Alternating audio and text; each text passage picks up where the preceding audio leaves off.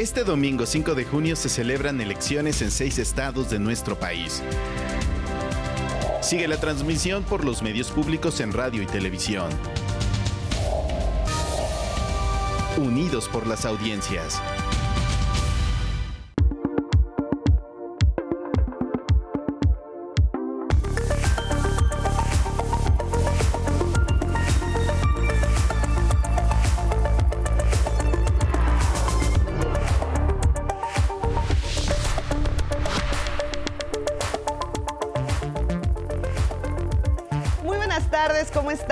Estas son las noticias más sobresalientes de este viernes hasta este momento. Ridículas y sin fundamento las acusaciones de Muñoz Ledo y La Bastida. El presidente López Obrador descalificó a ambos políticos y en especial al priista por su pasado de corrupción al haber sido el principal beneficiario del multimillonario desvío de recursos de Pemex hacia el PRI, conocido como el Pemex Gate, cuando La Bastida fue candidato presidencial. Y tras la detención de Duarte, la gobernadora Maru Campos ahora amenaza a Javier Corral. Dice la mandataria de Chihuahua que Corral cometió delitos por los que será acusado. Por lo pronto, el priista Duarte ya pasó su primera noche fuera de un hotel de lujo. Lo hizo ya en prisión. Sigue el envío de ayuda puntual a damnificados en Oaxaca. Mientras tanto, un nuevo potencial ciclón tropical se acerca a la península de Yucatán. Todo listo para las elecciones en seis estados este domingo. Aguascalientes, Durango, Hidalgo, Oaxaca, Quintana Roo y Tamaulipas renovarán gubernaturas en estos comicios. Casi 12 millones de ciudadanos y ciudadanas están convocados a acudir a las urnas. En el mundo, México está preparado para asistir a la Cumbre de las Américas. Impulsará regular la migración y la generación de energías limpias. Aún espera respuesta del gobierno estadounidense al llamado de nuestro país para que no excluya a ninguna nación de América Latina. La decisión podría definirse a más tardar el lunes. Y en los deportes decepciona el tricolor. La selección mexicana de fútbol no solo cayó ante Uruguay por 3 a 0, sino que exhibió todas sus carencias a solo seis meses del Mundial de Qatar 2022. Con este resumen, comenzamos nuestro espacio informativo del 11. Cerramos la semana. Gracias por acompañarnos. Bienvenidos también a quienes nos sintonizan en el 95.7 de su FM, la frecuencia de radio del Instituto Politécnico Nacional. Hoy nos acompaña Vanessa Salazar en la interpretación en lengua de señas mexicana. Buenas tardes, Vanessa. Y bueno, también lo invitamos, por supuesto, a que nos siga en nuestras redes sociales, Facebook, Twitter, Instagram, nuestra página de Once Noticias. Siempre estamos pendientes de ellas y leemos absolutamente todas sus opiniones y comentarios. Vamos a empezar con la información. Y bueno, pues de manera tajante y firme, el presidente López Obrador descalificó a los políticos Porfirio Muñoz Ledo y Francisco Labastida al considerar que las críticas que han hecho a su gobierno son ridículas, absurdas, falsas y carentes de todo tipo de pruebas. Pero además indicó que ninguno de los dos tiene autoridad moral para hacer cuestionamiento político alguno y mucho menos el priista Francisco Labastida, quien ahora se olvida de que fue el autor del Fobaproa, el mayor fraude cometido contra los mexicanos en toda la historia de nuestro país. ¿Con qué autoridad moral? El señor Labastida me consta, porque me quería convencer de que yo aprobara el FOAPROA, cuando él era secretario de gobernación de Ernesto Cedillo me invitó a cenar como dos o tres veces a su casa y siempre pues la respuesta fue la misma y emprendí una gira por todo el país y recuerdo que él me advirtió de que corría yo peligro. Él era un promotor de que se convirtieran las deudas privadas en deuda pública También recordó que la Bastida fue el beneficiario directo del Pemex Gate, uno de los actos de corrupción más grandes de la historia de México. Y luego lo que dices, lo del dinero que recibe en su campaña, que está aprobado, el llamado Pemex Gate respondió el presidente a las afirmaciones de Porfirio Muñoz Ledo y, el, y del ex candidato presidencial del PRI, Francisco Labastida Ochoa, quienes acusaron al primer mandatario de mantener un narcogobierno. Es realmente muy corriente, muy vulgar todo esto. Lo lamento porque el licenciado Muñoz Ledo me conoce. Muy bien. Y eh, se atreve a sostener de que el gobierno tiene vínculos con el narcotráfico. Es eh, un juicio sin fundamento, temerario, es un asunto de nostalgia y con todo respeto, pues de la edad Tajante dijo que esas acusaciones son absolutamente falsas y que gracias a que no tiene relaciones de complicidad con nadie, puede enfrentar a los grupos delincuenciales. Si tienen pruebas, que las presenten, que dejen de calumniar. Es este, muy lamentable, vulgar, bajo, Vamos ahora a otro asunto, la detención y extradición para ser juzgado en México del exgobernador priista César Duarte ha comenzado a generar pugnas políticas intensas al interior del PAN, donde la actual mandataria de Chihuahua, Maru Campos, amenazó ahora con iniciar denuncias penales en contra de su compañero de partido y también exgobernador Javier Corral. Campos ha sido señalada como beneficiaria de presuntos actos de corrupción por haber recibido más de 8 millones de pesos del ahora preso César Duarte cuando ella era diputada local y el gobernador. Estos hechos fueron denunciados por Javier Corral, lo que le valió desde entonces la enemistad política con Maru Campos, a quien se le señala de tener una fuerte cercanía política con Duarte. Por lo pronto, el exgobernador priista de Chihuahua pasó su primera noche en una cárcel de esa entidad luego de ser extraditado de Estados Unidos acusado de asociación delictuosa, peculado y desvío de recursos de más de 96 millones de pesos con probables fines electorales. En estos momentos se realiza la audiencia de imputación en la que Duarte se reservó su derecho a declarar. El fiscal chihuahuense Roberto Fierro advirtió que solicitará la prisión preventiva oficiosa contra el exfuncionario ante el riesgo de que pueda huir nuevamente de la justicia. Incluso aseveró que a través de la Fiscalía General de la República solicitará al gobierno de Estados Unidos la autorización para formular nuevas acusaciones penales contra el exgobernador. La propia gobernadora Campos reiteró que no habrá impunidad para ninguno de los exgobernadores del Estado. Y ahora, si le parece, hagamos un recorrido por las lujosas propiedades y suntuosas adquisiciones de las que gozaba César Duarte.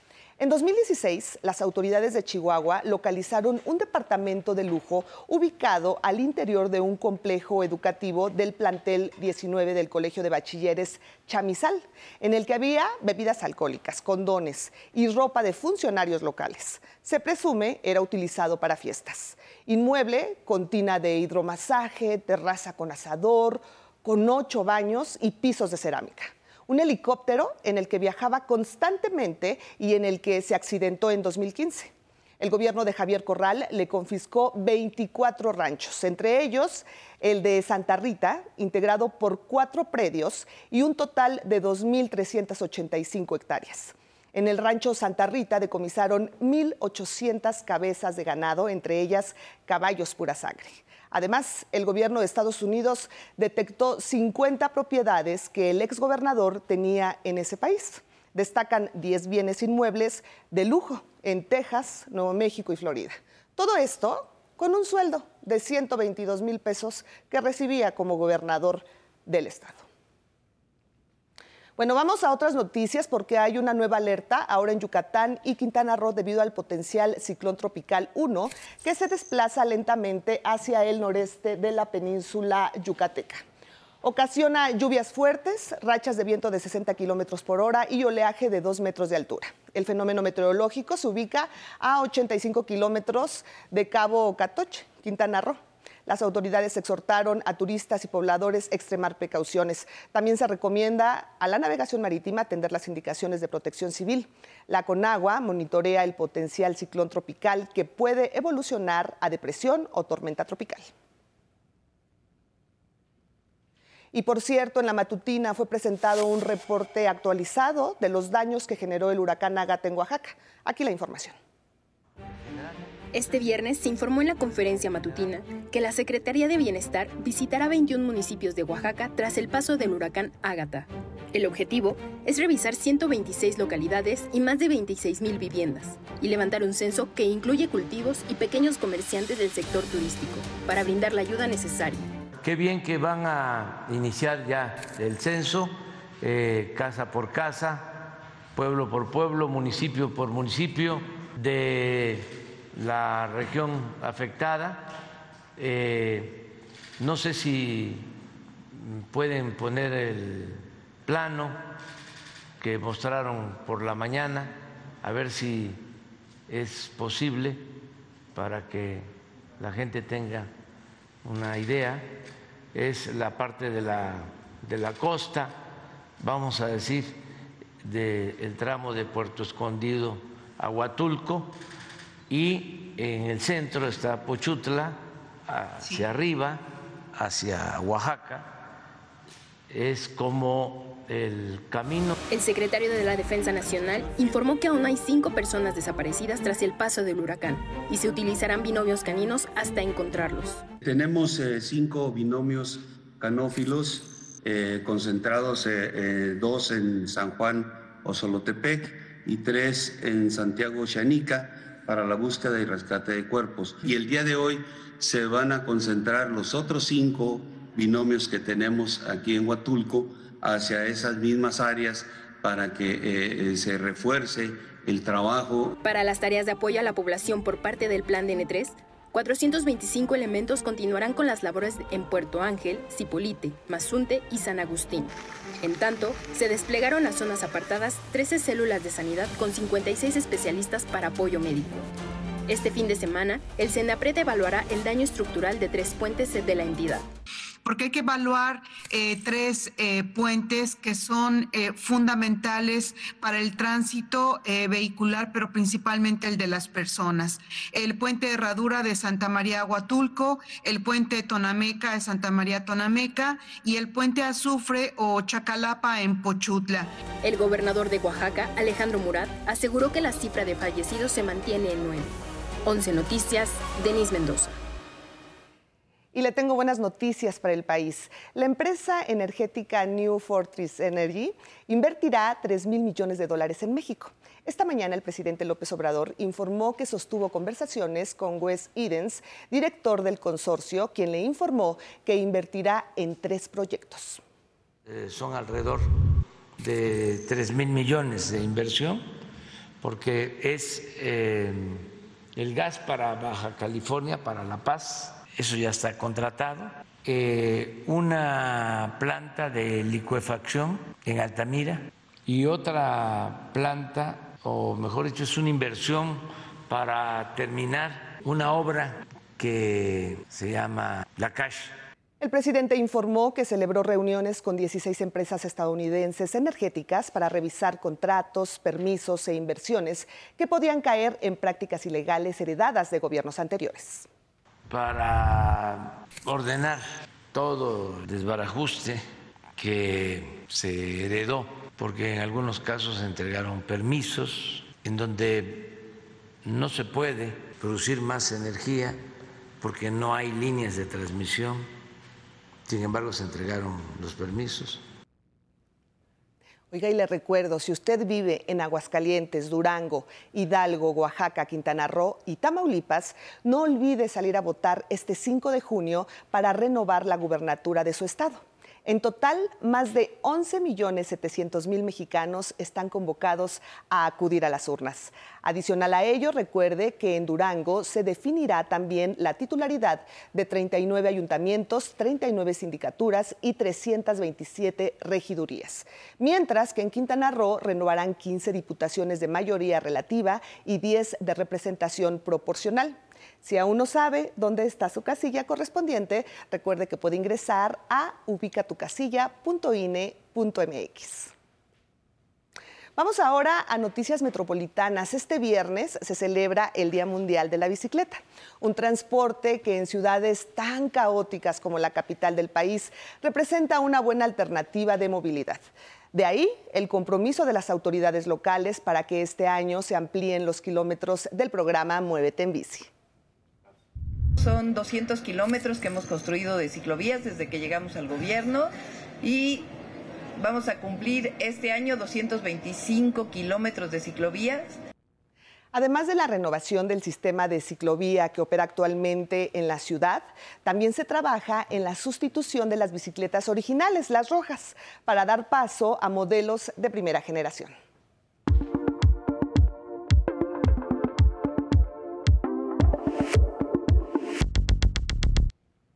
Comenzamos con la información internacional. México ya está preparado para asistir en Los Ángeles a la Cumbre de las Américas, donde se impulsará regular más la, migración y apuntalar la generación de energías limpias. Sin embargo, aún se espera la respuesta del gobierno estadounidense al llamado de nuestro país para que no se excluya a ninguna de las naciones de América Latina, lo cual podría definirse a más tardar este lunes. Pues la delegación de México ya está integrada ya los documentos o propuestas que llevamos ya están muy avanzados. Y pues eh, el tema de las eh, invitaciones es una decisión básicamente ya a estas alturas pues de Estados Unidos. México lo que ha dicho es que por supuesto que tenemos mucho interés en participar, el presidente también. Y por su parte, el embajador de Estados Unidos en México, Ken Salazar, indicó que la buena relación entre los presidentes Joe Biden y López Obrador prevalecerá más allá de presencias o ausencias, precisamente en la Cumbre de las Américas.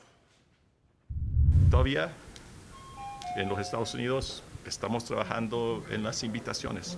Todavía no sabemos quién va a ir y quién no. Pero lo que no va a cambiar es que la relación entre México y los Estados Unidos siempre va a ser una relación buena, porque no hay otra cosa. Somos vecinos. Y justo en Estados Unidos no para la violencia con armas. Desde el tiroteo en la escuela de Uvalde, Texas, el 24 de mayo pasado, otros 20 tiroteos han ocurrido en varios puntos del país. En lo que va del año, se han registrado 233 balaceras en ese país, con 693 menores de edad muertos. Los más recientes fueron ayer jueves, mismo día, en el que el presidente Biden pidió al Congreso aprobar controles más estrictos de armas. Uno de ellos fue en Texas. La policía abatió a Gonzalo López, reo prófugo desde el 12 de mayo. Mató a cinco miembros de una familia para robarles una camioneta. En Iowa, un hombre también mató a dos mujeres en una iglesia y después se suicidó.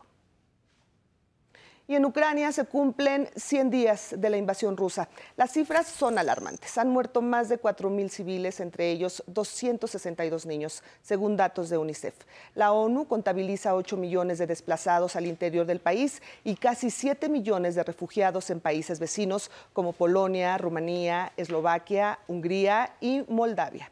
La ofensiva de Moscú, que actualmente se centra en el este del país, ha logrado ocupar 20% del territorio ucraniano.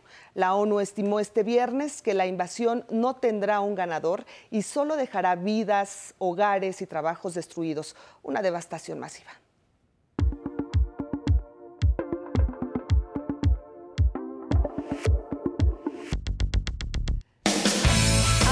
Es momento de la información deportiva. Ya está con nosotros Samuel Estrada, ¿cómo estás Samuel? Muy buenas tardes. Leti, muy bien, buenas tardes. Iniciamos a todo volumen. Comencemos con esto de las decepciones. Una vez más, la selección mexicana de fútbol evidenció sus carencias y anoche cayó en duelo amistoso ante Uruguay, tres goles a cero en Phoenix, Arizona. Un equipo nacional sin sentido, sin objetivos claros a pesar de que el Mundial de Qatar está a escasos seis meses. Las limitantes defensivas se conjugaron con la nulidad en el ataque y con goles de Matías Vecino y Edison Cavani, los charrúas hundieron el barco del Tata Martino y el domingo van ante Ecuador en el Mex Tour.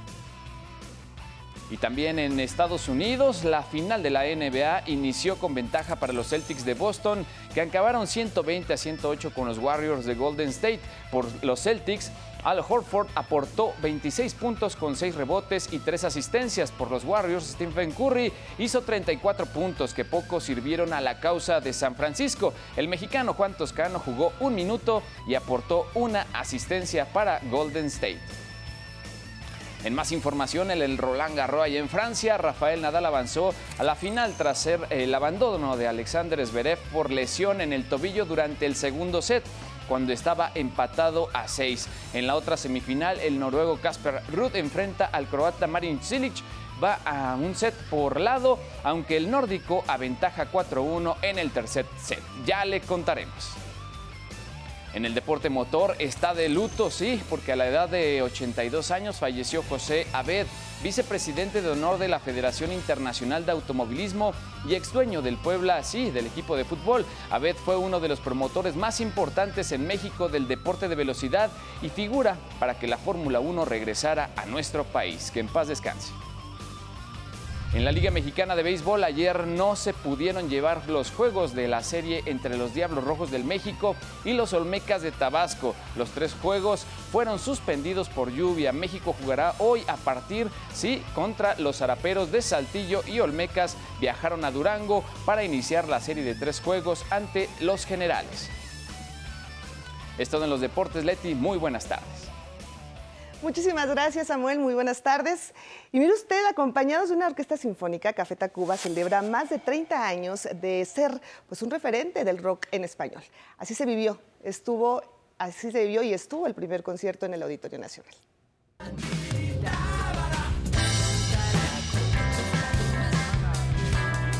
Han pasado 33 años desde el primer concierto de Café Tacuba, una de las bandas más representativas de rock en el país. Con aplausos y un ambiente festivo, los fans de esta banda les dieron la bienvenida en el Auditorio Nacional.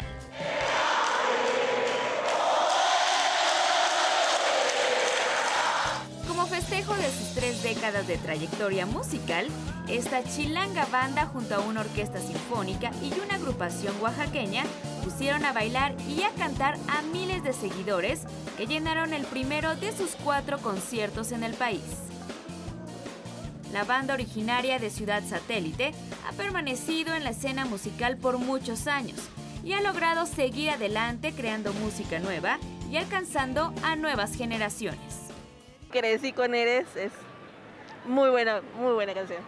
Su energía, versatilidad y elementos folclóricos han hecho que esta agrupación sea un símbolo del rock en español. Creo que tocan temas muy sociales y como que logran identificarse mucho con la gente, con el pueblo. Este fin de semana seguirán sus presentaciones en el Auditorio Nacional y posteriormente seguirá su gira por Europa y Estados Unidos. 11 Noticias, Paola Peralta. Oiga, y ya hay fecha para el concierto de Camilo aquí en la Ciudad de México. Debió presentarse anoche en la Arena Ciudad de México, pero dio positivo a COVID-19. Será el 7 de septiembre cuando ofrezca su espectáculo de adentro para afuera. Anita reveló su imagen de cera en el Museo Madame Tussauds en Nueva York. Requirió seis meses del minucioso trabajo de 20 personas con sus medidas exactas, color de ojos, cabello, tono de piel y hasta sus tatuajes. Netflix estrenó las primeras imágenes de La Casa de Papel Corea, nueva versión del mayor atraco de la historia que se estrenará el 24 de junio. 북조선 출신은 오른쪽, 남조선 출신은 왼쪽으로 이동한다. Y el organista de los Dodgers de Los Ángeles, David Rule, homenajeó a Andy Fletcher, fallecido, fundador de Depeche Mode, interpretando algunas de sus canciones en un partido ante Piratas.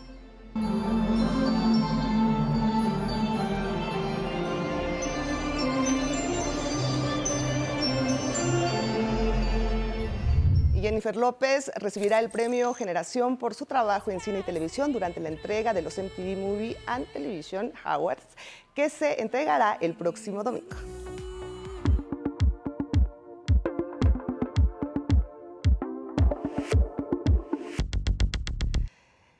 Ya es viernes y está con nosotros Araí Campech con sus recomendaciones de cine. ¿Cómo estás, Araí? Buenas tardes. ¿Qué tal, Leti? Bajo el título de La belleza duele tantito, Sin Elipsis y sus noches de cine hicieron una selección de cintas que apelan al proceso de despertar a la vida. La sesión de hoy, curada por Diego Ámbar, incluye cortos de 1919, 1975 y 1980. La cita es a las 20 horas en Bonapac 8, Colonia Bertis Narvarte, y la entrada es libre. El cine de Nicolás Prede es sinónimo de diversas reflexiones y confrontación. Y es que a nadie resulta ajeno propuestas que ahora se pueden visualizar y percibir en filmlatino.mx, plataforma del IMCINE que junto con Interior 13 presenta una retrospectiva de su filmografía y así calientan motores previo al estreno de salas de cine de Fauna, su más reciente filme. Leti la información. Gracias, muchísimas gracias, Araí. Bueno, pues hasta aquí la información. Muchísimas gracias por acompañarnos, que tenga un muy buen provecho y bueno, le deseamos que tenga también un excelente fin de semana y que continúe con nosotros aquí en la programación del 11. Gracias, hasta la próxima.